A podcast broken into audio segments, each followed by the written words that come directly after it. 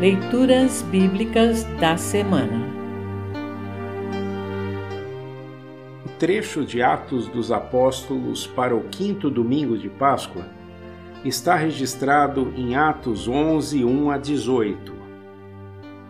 Para compreender melhor esse trecho, ouça esta breve introdução. A transição entre os preceitos e leis do Antigo Testamento para um cristianismo genuíno e gracioso levou tempo no seio da Igreja primitiva. O trecho a seguir demonstra como Deus precisou agir para que Pedro se libertasse do peso da lei e se sentisse abraçado e acolhido pelo Evangelho de Jesus Cristo. Este trecho lembra muito o que o apóstolo Paulo registrou em Colossenses 2, 16 e 17, onde lemos: Portanto, que ninguém faça para vocês leis sobre o que devem comer ou beber, ou sobre os dias santos e a festa da lua nova e o sábado. Tudo isso é apenas uma sombra daquilo que virá. A realidade é Cristo. Em Cristo, todos, quer judeus, quer não judeus, temos acesso ao Pai, liberdade no Espírito de Deus e nova vida. E porque Cristo vive, nós também viveremos.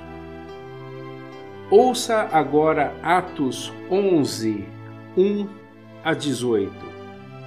Atos 11, 1 a 18. Título: O relatório de Pedro. Os apóstolos e os outros seguidores de Jesus em toda a região da Judéia souberam que os não-judeus também haviam recebido a palavra de Deus. Quando Pedro voltou para Jerusalém, aqueles que queriam que os não-judeus fossem circuncidados, o criticaram, dizendo: Você ficou hospedado na casa de homens que não são circuncidados e até tomou refeições com eles. Então Pedro deu um relatório completo de tudo o que havia acontecido desde o começo. Ele disse: Eu estava na cidade de Jope e lá, enquanto estava orando, tive uma visão. Vi uma coisa parecida com um grande lençol que baixou do céu, amarrado pelas quatro pontas, e parou perto de mim.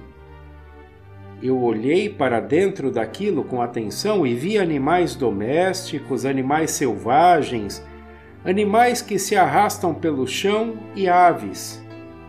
Depois ouvi uma voz que me dizia: Pedro, levante-se, mate e coma. Eu respondi: Isso não, Senhor. Eu nunca comi nenhuma coisa que a lei considera suja ou impura. Então a voz falou de novo do céu: Não chame de impuro aquilo que Deus purificou. Isso aconteceu três vezes e depois tudo aquilo voltou para o céu. Justamente naquela hora, três homens que tinham sido mandados de Cesareia para me buscar chegaram à casa onde eu estava hospedado. E o Espírito de Deus me disse que fosse com eles, sem duvidar estes seis irmãos da cidade de Jope também foram comigo. E todos nós entramos na casa de Cornélio. Então ele nos contou como viu na casa dele um anjo em pé, que lhe disse: Mande alguém a Jope para buscar Simão, que também é chamado de Pedro.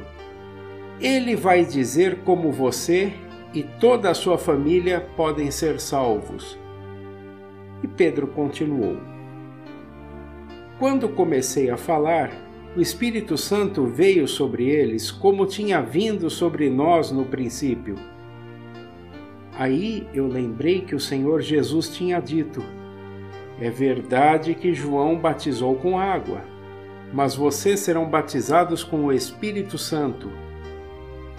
De fato, os não-judeus receberam de Deus o mesmo dom que nós recebemos quando cremos no Senhor Jesus Cristo. E quem era eu para ir contra Deus?